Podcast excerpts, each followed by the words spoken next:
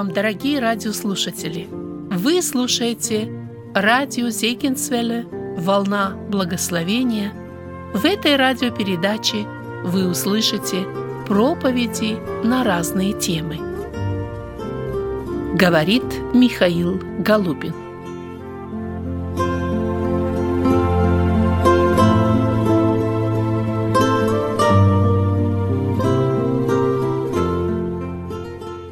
Приступаем сегодня к изучению второй и третьей глав книги Откровения, последняя книга Библии, последнее открытие небес, последняя точка в божественном откровении человечеству.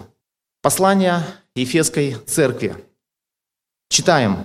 «Ангелу Ефесской церкви напиши, так говорит держащий семь звезд в деснице своей, ходящий посреди семи золотых светильников – Знаю дела твои, и труд твой, и терпение твое, и то, что ты не можешь сносить развратных, и испытал тех, которые называют себя апостолами, а они не таковы, и нашел, что они лжецы. Ты много переносил и имеешь терпение, и для имени моего трудился и не изнемогал. Но имею против тебя то, что ты оставил первую любовь твою. Итак, вспомни, откуда ты не спал, и покайся, и твори прежние дела, а если не так, скоро приду к тебе и сдвину светильник твой с места его, если не покаешься. Впрочем, то в тебе хорошо, что ты ненавидишь дела Николаитов, которые и я ненавижу. Имеющий ухо да слышит, что Дух говорит церквам, побеждающему дам вкушать от древа жизни, которое посреди рая. Сразу хочу начать с особенности послания к Ефесской церкви. О Ефесской церкви мы располагаем наибольшей достоверной информацией, потому что о Ефесии больше всего говорит Библия, сама Библия. Книга Деяний, 19 глава, рассказывает нам о том, как все начиналось. Город Ефес был удивительным местом. Несмотря на то, что этот город славился особым развратом, тем не менее, Евангелие пришло с такой силой в этот город – что повлияло даже на все окрестности. Это был центр духовного пробуждения в Малой Азии. И с этой же церкви началось обращение Иисуса Христа ко всем остальным церквам. С этой он начал. То есть это одна из семи церквей, о которой мы знаем больше всего. А, эта церковь была примерно образована в 54 году от Рождества Христова. И спустя лет шесть или семь было написано послание к Ефесянам апостола Павла. И спустя еще 35 лет была написана книга Откровения. То есть между посланием Ефесянам и между обращением Христа к Ефесской церкви где-то было около 35 лет, а это целое поколение. То есть на смену тем родителям пришли ДВРовцы. Ефес – это было особое место духовного пробуждения и духовного труда. Здесь, в Ефесе, Павел трудился около трех лет и день и ночь учил церковь со слезами, непрестанно, возвещая всю волю Божию. То есть церковь Ефеса была весьма просвещена о Боге, о божественной воле. Они хорошо знали Иисуса Христа. А в этой э, местности Павел совершал очень много чудес. Было много исцелений, изгнаний бесов. А в этом месте собрали оккультной литературы на сумму 50 тысяч драхм. Считается, что драхма равнялась, древняя, равнялась динарию, а динарий – это дневная плата поденщика, то есть работяга мог за день заработать один динарий, один трудовой день. И то, по некоторым источникам, все-таки драхма чуть-чуть была дороже, чем динарий. Но даже если она, ее стоимость оценивалась в динарий, то представьте себе 50 тысяч рабочих дней. Это ужасно громадная сумма. На такую сумму сожгли магической литературы в этом городе Ефесии. И следующий текст говорит, с такой силою возрастало и возмогало Слово Господне. Это было победное шествие Евангелия. Силы зла отступали перед светом Евангелия.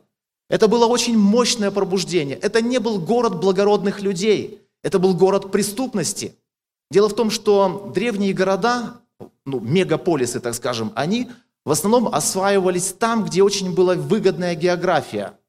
А, например, это был портовый город. И Ефес первого века, он был одним из самых лучших городов или самых таких а, популярных городов древнего мира. Он конкурировал с Александрией и с Антиохией. Это был очень мощный портовый город. Но, по свидетельству Тацита, уже в 65 году Ефес сражался за свою прибрежную зону, за судоходные пути.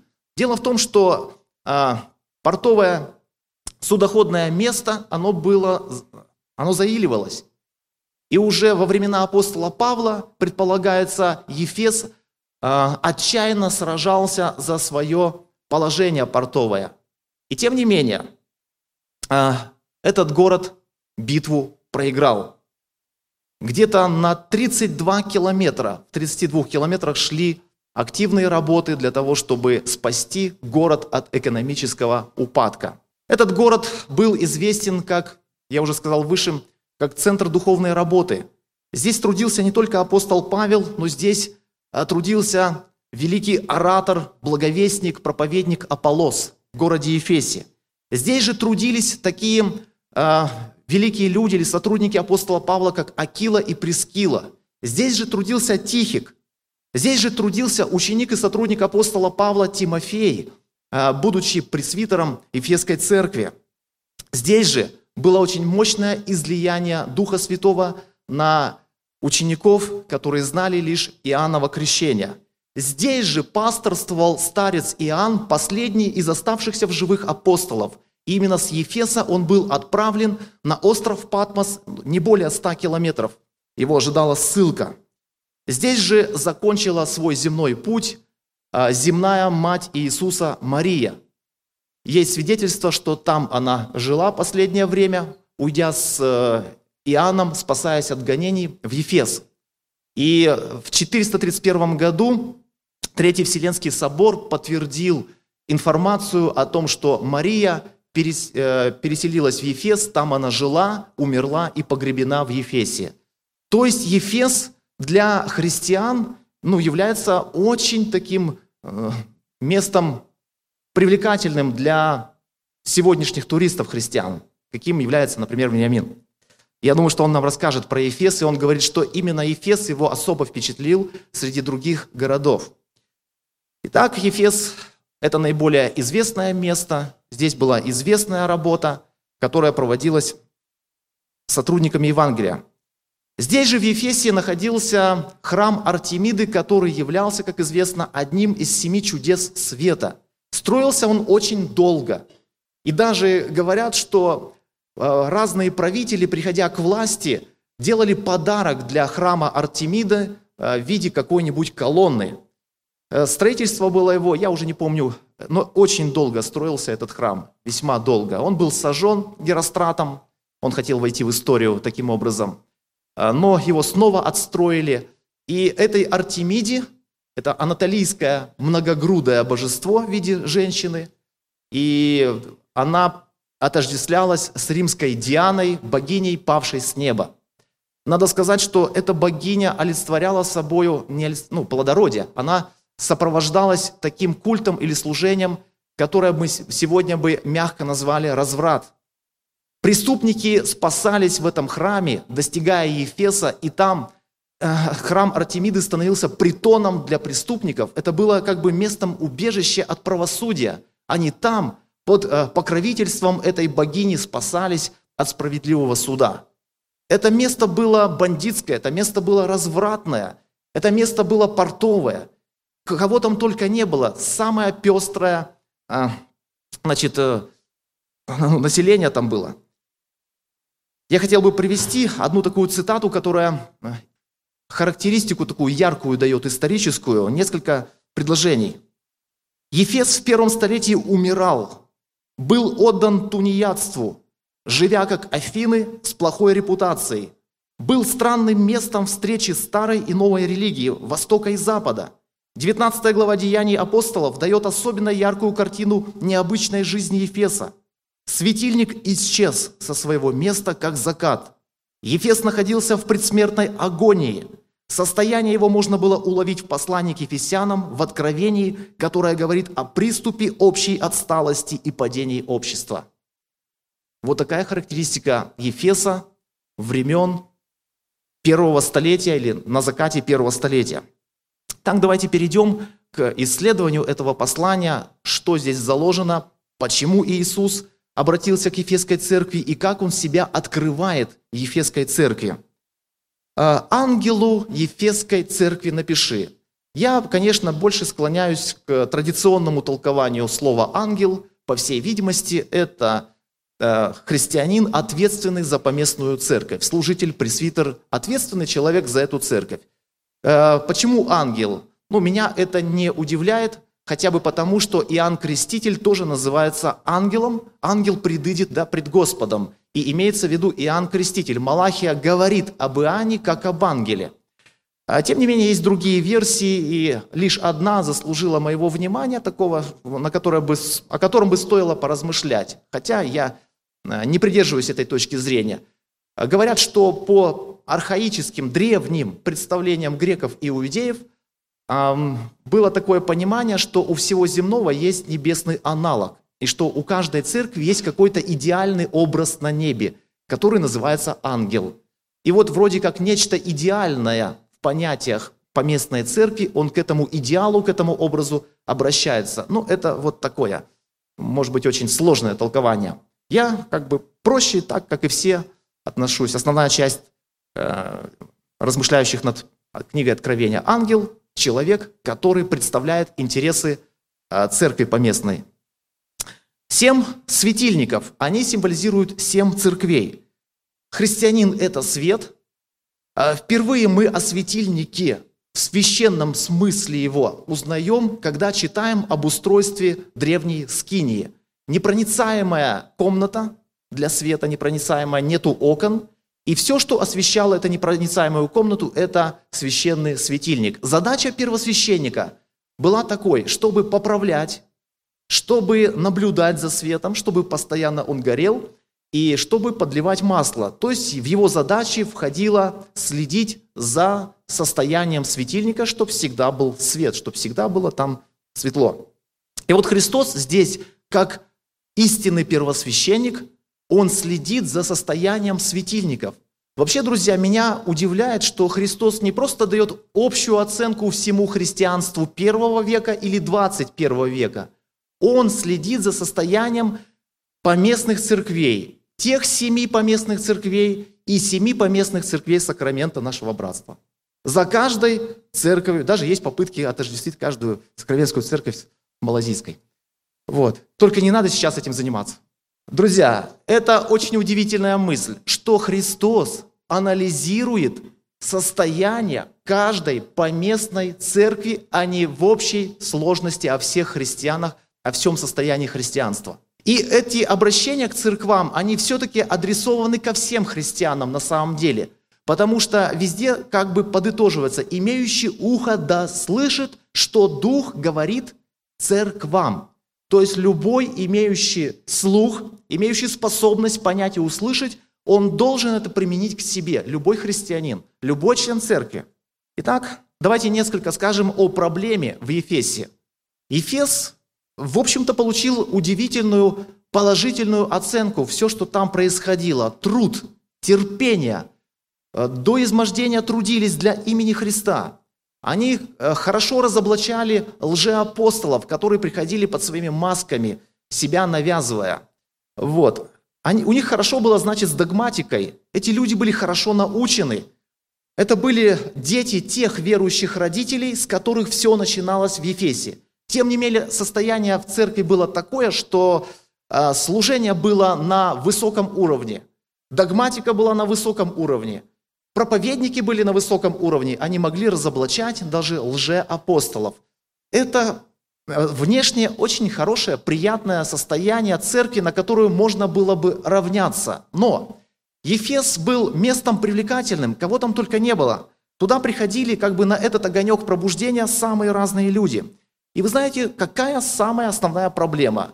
Вы знаете. Библия об этом говорит. Христос говорит, имею против тебя. Ты оставил первую любовь. я сделал вот такой практический вывод э, лично для своей христианской жизни. Друзья, когда мы боремся за чистоту, вот Ефесская церковь, она не терпела развратных.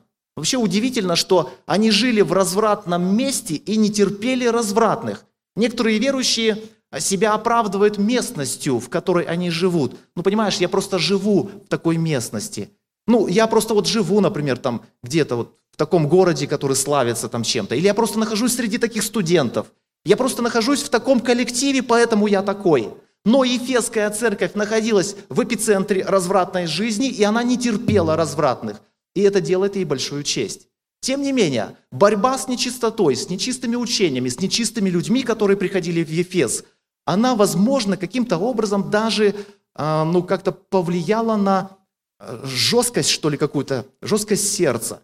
Э, я не буду такого вывода делать, но факт такой, что церковь борется со всякой нечистотой и не замечает, как теряет и утрачивает первую любовь. Бывает, друзья, так и в наших сегодняшних церквах. Вроде все стоят на страже, стараются, чтобы не пропускать никакое чуждое учение, с ересями борются, развратных терпеть не могут, кого надо наказать. Вроде бы все, так знаете, в строю стоит церковь. И пока она борется со всей вот этой нечистотой, с этим всем развратом, ересем, с неправильными понятиями, учениями, она может не заметить, как она утрачивает вот эту первую, так называемую, да, первую любовь. Это проблема. Можно бороться со всякой нечистотой внутри церкви и не замечать, как ты что-то при этом теряешь. Мы не должны так сражаться с грехом, чтобы при этом терять любовь. Мы должны так сражаться с грехом, чтобы это было следствием нашей первой любви ко Христу. Итак, через 35 лет в Ефесе состояние очень изменилось. И как себя Христос представляет Ефесской церкви, так говорит держащий семь, семь звезд. Вот эти семь звезд этих семь ангелов, вот десницы своей, ходящие среди семи золотых светильников. Итак, Христос ходит, не просто обозревает все с высоты небес на все христианство вместе взятое, а ходит, лично посещает и анализирует состояние каждой поместной церкви.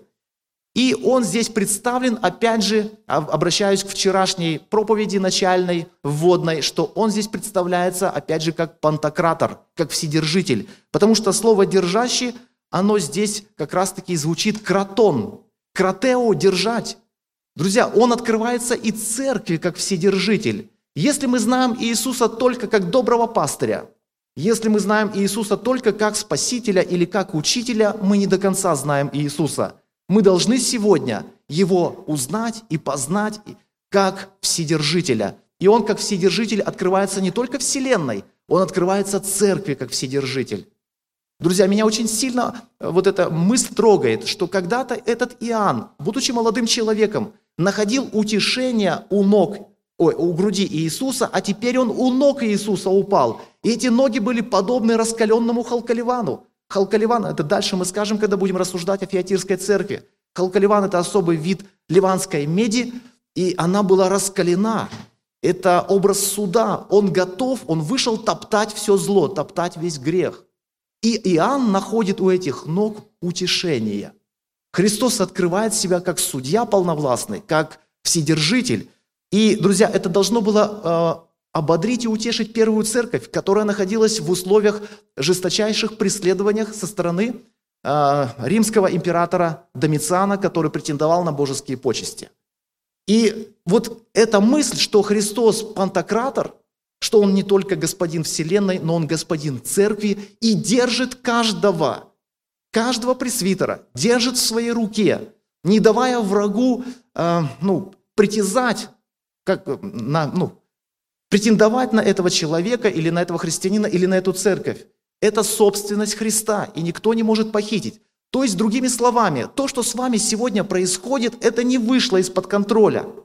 И то, что Христос взял эту книгу в пятой главе Откровения, говорит о том, что вот все, что происходит сейчас, вот все эти ужасы преследования, гонений, это на самом деле не ситуация, вышедшая из-под контроля. Это ситуация, которая контролируема. Потому что я имею власть над будущим, я имею власть над этой книгой, я раскрываю эти печати, я знаю, что будет в будущем, и я контролирую эту программу. истории человечества. Я контролирую историю церкви. Поэтому не надо бояться, не надо смущаться от всего того, что происходит, и все, что вы сейчас чувствуете, видите, и, может быть, даже вы в недоумении, куда я смотрю. Все под контролем. Я держу все в своих руках. Церковь свою, Христову церковь держу в своих руках, потому что Христос – пантократор. Не надо бояться этого мира, друзья. Нам иногда кажется, что церковь, истинная церковь, это такая что-то вот маленькая-маленькая, незначительная в этом большом, вооруженном, злом мире. И что такое церковь? И что стоит ее уничтожить? Друзья, но церковь истинная, она живет до сих пор и в 21 веке. Истинная церковь – это та, которая исповедует Иисуса Христа как Бога, а не та, которая превратилась в клуб по интересам духовным. Это та, которая признает Христа как единственного вседержителя во Вселенной. И она исповедует и проповедует этому миру такого Христа. Это истинная церковь. Пусть она не боится, чтобы этот мир не противопоставил этой церкви. Итак, Христос ходит среди семи золотых светильников, анализирует состояние каждой поместной церкви. Он держит каждую церковь и каждого ответственного в своей руке, а, считает это своей собственностью. Вот. Теперь характеристика церкви. «А «Знаю дела твои, и труд твой, и терпение твое, и то, что ты не можешь сносить развратных, и испытал тех, которые называют себя апостолами, а они не таковы, и нашел, что они лжецы». Друзья, дела и труд. Дела – это отдельные поступки, подвиги, жертвы, а путь это, или труд – это постоянное, целесообразное какое-то стремление или напряжение, физическое, умственное, духовное. Вот, здесь используется слово копан, труд, копан. Это усердная работа, это очень большой труд, э, титанический труд. Это тяжелый труд до измождения. Я уже сказал, что церковь не могла сносить развратных. Они находились в этом развратном городе, но не сносили развратных. Церковь бодрствовала, она не пускала грех в свою, на свою территорию. Значит, э, они много переносили, ты много переносил, имеешь терпение, и для имени моего трудился и не изнемогал. Друзья, имеешь терпение два раза сказано. По, по какому поводу? В отношении труда и в отношении перенесения скорбей. Некоторые люди имеют терпение, когда несут труд, но когда они встречаются со скорбью во время этого труда, они этого вынести не могут. Вот недавно услышал э, такое об одном братском. Я знаю всех этих людей. Идет братская, и я знаю брата одного, который очень усердно трудится, он очень жертвенный, он много отдает на дело Божие своего имущества. Он жертвует деньги, он жертвует э, то, что он производит в бизнесе на дело Божие. Он много делает для Господа и не изнемогает. И просто удивляешься его титаническому труду. Но однажды была братская, и какой-то человек из братьев встал и говорит, ты вот э, за деньги не отчитался церковные, вот там-то, там-то, и начал как бы его обвинять. И это настолько брата больно укололо, настолько резануло, что он встал и говорит, ну тогда делайте все сами. И ушел с братского. И все, и после этого еще больше ему досталось осуждения. Человек, он много переносил, он много терпел во время труда и много жертвовал. Но когда столкнулся с критикой, когда столкнулся со скорбями во время этого труда, это было тяжело стерпеть. Братья и сестры, для имени Христа стоит терпеть, и когда вы трудитесь, и когда вы переносите э, неприятности во время этого неутомимого труда. Для имени моего. Один брат, ну, известный, я не буду называть их фамилий, он делился. «А знаешь, почему я стараюсь свою жизнь посвящать для дела Божьего? Что этому предшествовало? Однажды я, меня такая пронзила мысль, почему вот эти все певцы эстрадные, почему вот эти все, ну, ну те, которые там, работники шоу, представлений каких-то, почему они все делают это качественно? Ради своего имени, чтобы войти э, э, на сцену, чтобы получить признание, получить деньги. Почему они все это делают качественно? Они трудятся много, работая перед сценой, но Господь господствующих, царь царей, неужели не достоин лучшего и большего качества в служении? И он с тех пор решил неутомимо трудиться для имени Христа, во что бы это ни стало. И он до сих пор трудится неутомимо и свою жизнь посвящает в деле благовестия, чтобы проповедовать Христа везде, где только можно. Вот так человек а, оценил смысл своего труда для имени Христа. Почему они трудятся для своего имени и не изнемогают? Мы почему трудимся для Христа и изнемогаем? Как это сказал однажды Иосиф Алейн, который вставал где-то в 4 часа утра для того, чтобы иметь молитвенное общение с Богом. И когда он просыпался от звука в кузнице, а просыпался он где-то в 4 или в 5 часу утра, для общения с Богом, для молитвы чтения Библии. Он падал на колени и каялся, и просил, «Господи, прости, что этот кузнец более верно служит своему ремеслу, чем я Твоему великому имени». Вот такие были понятия, 19 век. Такие были понятия на поприще христианства у тогдашних христиан. Они каялись за то, что кто-то служит лучше своему ремеслу и бизнесу, чем я служу Иисусу Христу. В Ефесе наблюдалась такая картина. Они трудились для имени Христа. И это делает большую честь, что они не для своего имени трудились. Сегодня очень многие деятели христианские трудятся для своего имени. И для этого есть все, весь инструментарий Пожалуйста, технологии, средства массовой информации, ютубы, все для этого есть, для того, чтобы человеку как-то себя преподнести этому миру, чтобы его любили, его приглашали, чтобы иметь признание. Многие люди, возможно, возможно, я просто предполагаю, могут трудиться для своего имени на фоне проповеди о Христе. Но Ефесская церковь трудилась для имени Христа. Это сам Христос дает такую оценку – Друзья, вот трудиться для своего имени, эта идея, эта формула, она берет свое начало еще в веках, когда строители Вавилонской башни сказали, сделаем себе имя. Сделаем себе имя. Друзья, на почве христианского служения нельзя делать имя себе. Нельзя. И в этой связи один фрагмент вспоминается, как один человек – вышел после воскресного богослужения из молитвенного дома и сказал, какая была чудесная проповедь. Вечером он был на другом богослужении, и когда выходил из молитвенного дома, кто-то услышал, как он сказал, какой чудесный Христос. Молодежь, если после наших участий кто-то скажет, это была чудесно хорошая проповедь, это не есть достижение проповеди. Если кто-то скажет, какой чудесный Христос, он мне по-новому открылся, и я хочу по-новому жить, тогда проповедь достигла своей цели. Поэтому если наши проповеди будут иметь такую даже высокую оценку, хорошая проповедь, это не то, для чего она вообще нужна. Кафедра не для этого. Кафедра христианская, церковная нужна, чтобы возвеличить имя Иисуса Христа. Для этого и не более. Трудился и не изнемогал. Я удивляюсь, друзья, насколько были неутомимые труженики э, прошлых десятилетий. Даже взять, вот, допустим, атеистическую, э, социалистическую Румынию. Действия происходили там. Однажды одного уличного благовестника схватили и бросили в камеру к преступникам. Он, поправившись, словно просто сменилась аудитория, продолжил свою проповедь о Христе. Такой дерзости сотрудники администрации тюрьмы не выдержала. Они его вывели, заломали руки и в камеру пыток.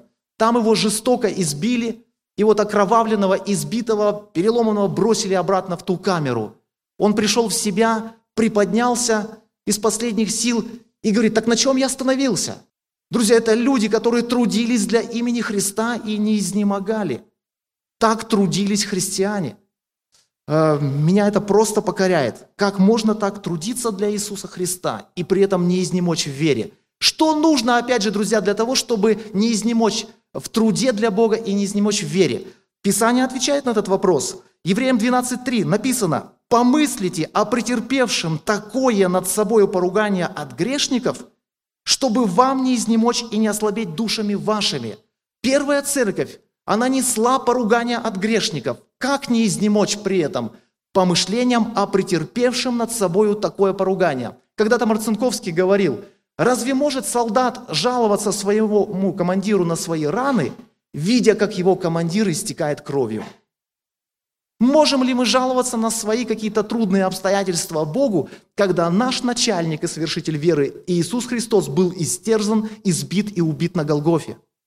Когда мы размышляем о распятом Христе, то наши проблемы вообще перестают быть проблемами на самом деле. Итак, обличения, но имею против тебя то, что ты оставил первую любовь. Я вот на что обратил внимание.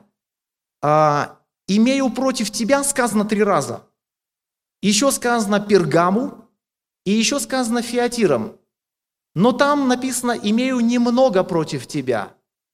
Вот у тебя есть там развратные, имею немного против тебя. У тебя там держащиеся учения Николаитов, учения Валаама. У тебя, ты попускаешь жене Изавели учить, имею немного против тебя. Так вот эти вот э, Вала, Валаамщина, Николаитщина и Изавельщина – это же страшные вещи внутри церкви. Тем не менее, Христос говорит, имею немного против тебя. А Ефесу не говорит немного. Ефесу говорит конкретно, имею против тебя. По нашим понятиям, то, что было в Пергаме и Фиатире, вот против этого надо много иметь. Ну а в Ефесе более-менее все хорошо, относительно хорошо. Прекрасно. Трудятся для имя Христа, не изнемогают, э, обезвреживают лжеапостолов. Молодцы. Имею против тебя конкретно. Что же? Ты оставил свою первую любовь. И вот э, вопрос первой любви, может быть, вот до 11 я постараюсь а, описать состояние, что же это за состояние первой любви в Ефесе. Почему Христос так жестко сказал Ефесу о покаянии, обличил в э, потере первой любви именно Ефес? И для этого мы должны, опять же, э, вернуться в прошлое Ефеса. Итак, Ефес. За 35 лет до написания книги Откровения апостол Павел пишет послание Ефесянам. В этом послании он благодарит Бога за большую любовь Ефесянам, Ефесян ко всем святым. Мне хочется сейчас показать, в каком состоянии находился Ефес, и что там было, какие представления о любви, для того, чтобы мы могли понять это обличение. Итак, 35 лет назад мы возвращаемся, отматываем историю. Что там было? Я хочу э, указать на вторую главу послания Ефесянам. Без понимания послания Ефесянам мы не поймем обличения Христа в книге Откровения. Ну, это, так я думаю, моя точка зрения. Кстати, друзья, еще одна мысль. Знаете, с какого обличения начал пророк Иеремия свое служение, молодой пророк? А вот с какого обличения начал пророк, когда он э, высказывал грехи своего народа. Иеремия 2.2. «Иди и возгласи в уши тщери Иерусалима, так говорит Господь, я вспоминаю о дружестве юности твоей, о любви твоей, когда ты была невестою, когда последовала за мною в пустыню, в землю незасеянную». С этого началось, с этого началось все объемное, большое обличение Божьего народа. Даже такое создается впечатление, что это является источником всякого отступления, когда церковь теряет первую любовь. Это начало падения. И Христос на это смотрит очень критично. Очень критично. Так вот, о чем речь была в послании к Ефесянам? Вторая глава очень красиво описывает, что сделал Иисус Христос на Голгофе. Она говорит о том, что на Голгофе произошло примирение двух самых непримиримых лагерей на свете. Это язычники и это иудеи, евреи. Это два самых непримиримых лагеря. Известно, например, по историческим справкам, и вы, наверное, сами такие читали, что когда правоверный еврей выходил из какого-нибудь языческого города, он отряхал прах от ног своих, от одежды. Почему? А вдруг в этой пыли содержится умершая клеточка язычника? Это же оскверняет. Как можно с язычником что-то общее иметь? Поэтому если в этой пыли сидит где-то там, засела умершая там клеточка э, ну, эпителии да, кожи язычника, то надо все это стряхнуть, чтобы ничего общего с язычниками не иметь. Таким образом они дистанцировались. Это было очень, это ужасно, это, для нас это просто что-то невероятное. Но это было их искренним убеждением. Это два были самых непримиримых лагеря. В послании Ефесянам во второй главе описывается, что Христос убил вражду на кресте между этими непримиримыми лагерями, дальними и близкими, между евреями и язычниками. Кстати, Иисус Христос на кресте убил вражду по вертикали и по горизонтали. По вертикали между Богом и человеком, по горизонтали между человеком и человеком. То есть, друзья, если Христос на Голгофе смог примирить самое непримиримое, вековую вражду то тем более мы разной национальности люди, разного воспитания, разных э, культур, э, разных, может быть, увлечений, каких-то интересов, тем более мы сможем помириться в Иисусе Христе. Там, в послании Ефесянам, раскрывалась тайна любви. Он даже молится, в третьей главе мы читаем в послании к Ефесянам, что он молится о том, чтобы Ефесяне уразумели превосходящую разумение любовь Христову. То есть э, та церковь того времени, она жила этой любовью. Они понимали, что сделал Иисус Христос для того, чтобы любить Бога и любить друг друга. Это была первая любовь. И Павел благодарил Бога за то, что они имеют усердную любовь ко всем святым. Это было состояние первого Ефеса. И что-то стало утрачиваться. Возможно, они сосредоточились на догматике, возможно, они сосредоточились на обезвреживании лжеапостолов, возможно, они сосредоточились на труде усердном, и они забыли, кто такой Иисус Христос. Они перестали сосредоточенными быть на Иисусе. И это была серьезная причина для обличения, для критики этой церкви. Поэтому, друзья, если мы заняты различными проектами, если у нас все замечательно в церкви идет, все поставлено, все организовано, все прекрасно, но Христос где-то так в стороне, где-то там мы и Ему тоже уделяем внимание. Но прежде всего, косметика, прежде всего, э, вопросы внешнего вида, прежде всего, да, это все важные темы. Да, это все об этом нужно говорить, интернет, э, зависимость и так далее. Это, об, об этом нужно говорить. О чувствах, о романтике, о вопросах целомудрия. Да, это нужно говорить молодежи. Но если Христос остается в стороне, друзья, мы придем к потере первой любви, и это страшно. Я уверен, что если бы сегодняшняя церковь возвещала Иисуса Христа в своих рядах со своей кафедры усердно, пламенно, не вяло – а всесторонне раскрывая личность Христа, многие бы вопросы, о которых мы ломаем сегодня голову, как же быть, они автоматически бы просто решались. Я просто уверен, что молодежи нужен Христос. Это первая, это первостепенная тема. Наша беда последнего времени, последней кафедры в том, что где-то вот Иисусу Христу очень мало внимания уделяется. И прежде всего я себя обвиняю – я не говорю, что братья плохо делают. Я плохо делаю, когда меньше уделяю внимания Иисусу Христу. Жил на севере, копал снег, а вот, а, от ворот своих откапывал. Чувствую, сзади кто-то меня, поворачиваюсь, две сторожевые башни. Ну, две маленькие женщины от организации «Сторожевая башня». Поворачиваюсь, говорю, ну что смущаетесь, подходите. А они Думаю, там стоит к пропащему баптисту подходить или нет. Подходите. Они подошли, я говорю, у меня к вам вопрос. Вот вы ходите из дома в дом и всем возвещаете про Армагеддон. В то время как про Армагеддон написано всего лишь в одном месте, Откровение 16.16. 16. И в, в это же самое время во всей Библии очевиден Христос, прямо или косвенно. Но вы про Армагеддон говорите больше – чем раскрываете личность Христа.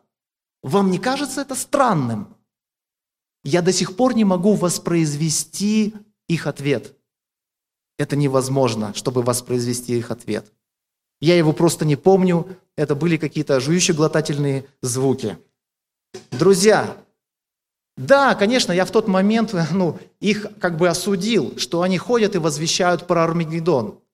Но про себя я подумал, не делаю ли я что-то похожее, когда я на разные темы как бы, да, я вроде бы проповедую ну, по Писанию, это все нужные темы, но если в пропорциях я о Христе думаю мало, говорю мало, возвещаю мало, то где-то и мое служение, оно приняло неправильное, э, неверное направление. Сегодня мне хочется внутренне сокрушаться и каяться за то, что я мало уделял внимания личности Христа. Сегодня можно все хорошо поставить и организовать, но если Христос в стороне или занимает какое-то вот около церковное положение, это церковь, находящаяся в отступлении. Это церковь, которой нужно каяться. Поэтому мне очень сильно хочется, друзья, чтобы вот э, состояние первой любви – это состояние сосредоточенности на том, что сделал Иисус Христос на Голгофе, как примирил Он непримиримое, как сделал невозможное – что подружил Бога с человеком и что подружил два самых непримиримых человека. Если два самых непримиримых лагеря во Христе могут примириться, из этих двух станет одно, то тем более, друзья, самые непримиримые враги, которые вот есть даже где-то внутри церкви, э, может быть, холодная война у них идет годами, они не могут друг друга приветствовать, друг друга вместить, друг друга простить. Друзья, но на фоне Христа все это достигается.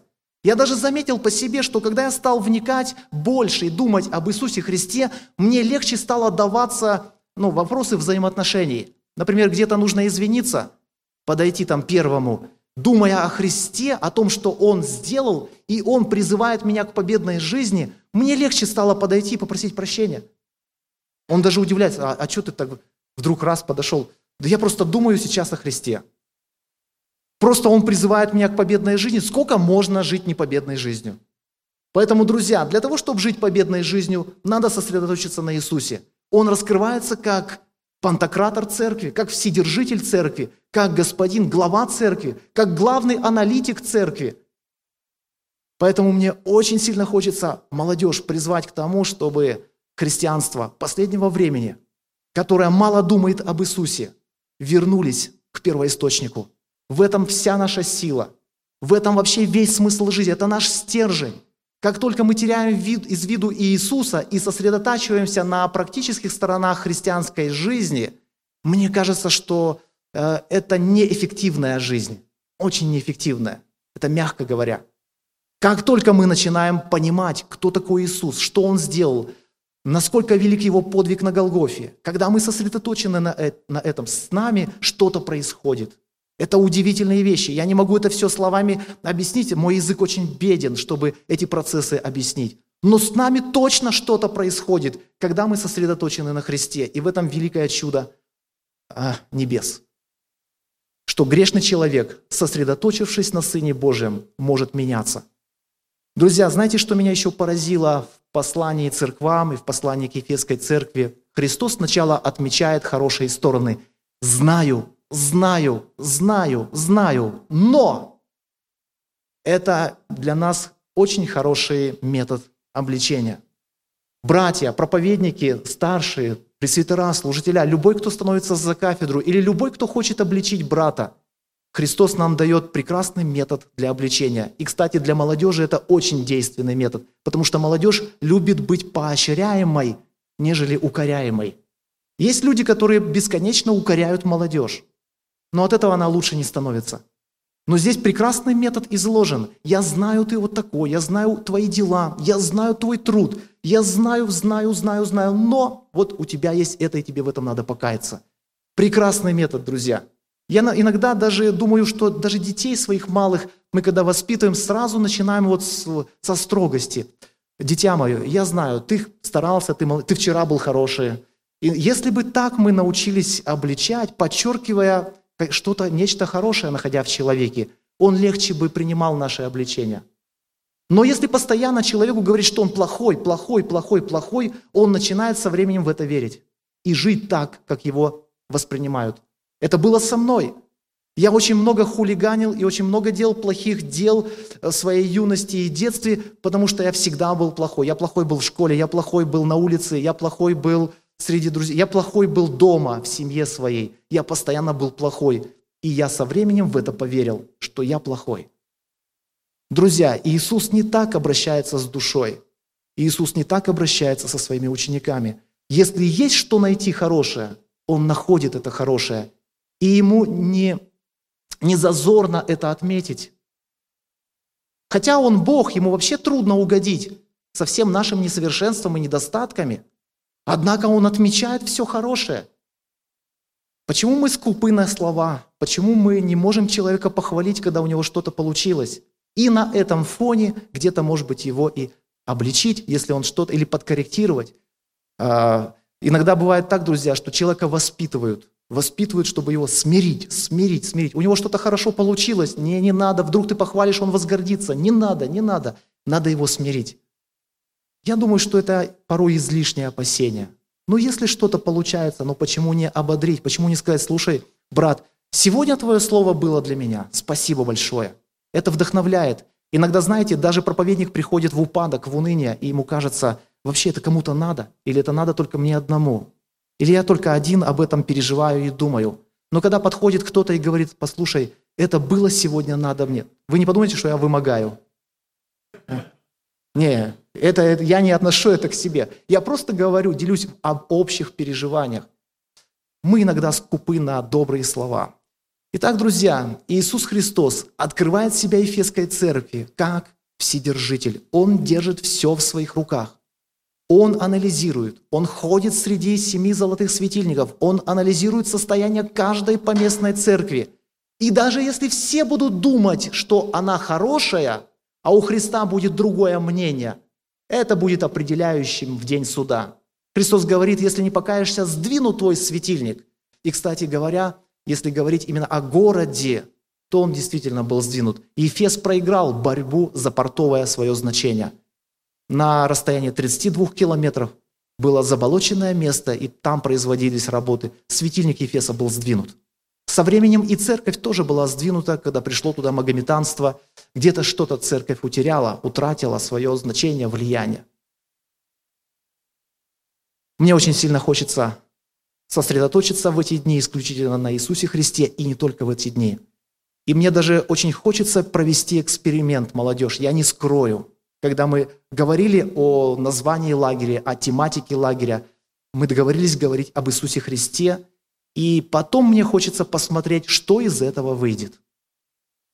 И если у кого-то произойдут в жизни перемены, даже если будет мало здесь покаяний, даже если будет мало слез здесь, но у кого-то в жизни реальные перемены наступят от сосредоточенности на Христе, я буду рад получить на свой e-mail от вас какие-то а, размышления по этому поводу. Это очень сильно бы укрепило, что мы на правильном пути, что мы правильно сделали, что сосредоточились на Христе. Аминь.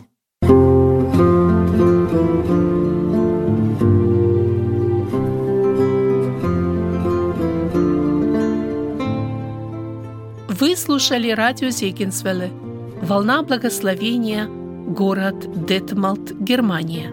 Дорогие радиослушатели – мы желаем вам Божьих благословений. Thank you.